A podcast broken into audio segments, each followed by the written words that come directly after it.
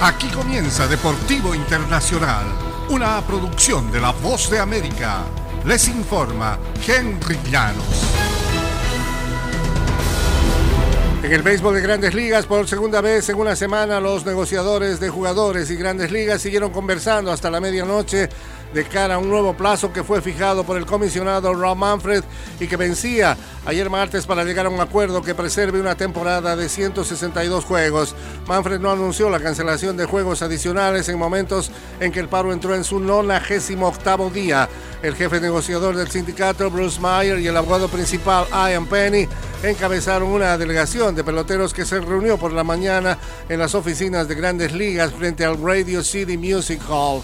Unas eh, tres horas después, el subcomisionado Dan Hallen, el vicepresidente ejecutivo Morgan Sword y el vicepresidente senior Pat Hooligan caminaron tres cuadras para cumplir una visita de 20 minutos a la oficina del sindicato desde la que se aprecia el centro Rockefeller.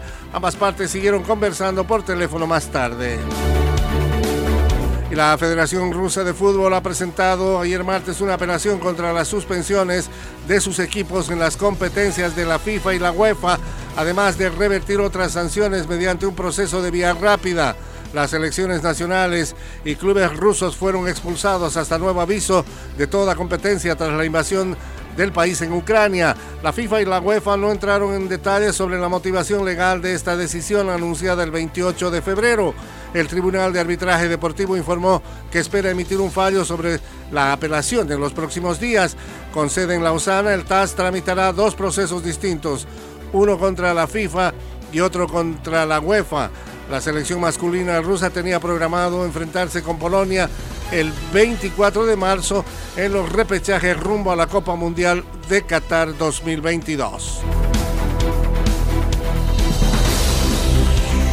Y en medio de la suspensión de la Liga Doméstica de Ucrania debido a la invasión de Rusia, la FIFA aceptó posponer el duelo de repechaje de las eliminatorias de la Copa Mundial que los ucranianos iban a disputar contra Escocia en dos semanas. La FIFA también ha decidido que Polonia avance sin jugar su duelo de semifinal ante Rusia y que estaba programado para el 24 de marzo. Esa decisión aún depende de un fallo del Tribunal de Arbitraje Deportivo tras la apelación de urgencia que los rusos presentaron contra la suspensión de la selección por parte de la FIFA.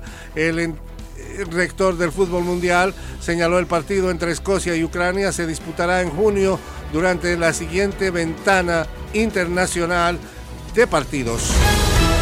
Y hasta aquí Deportivo Internacional, una producción de La Voz de América.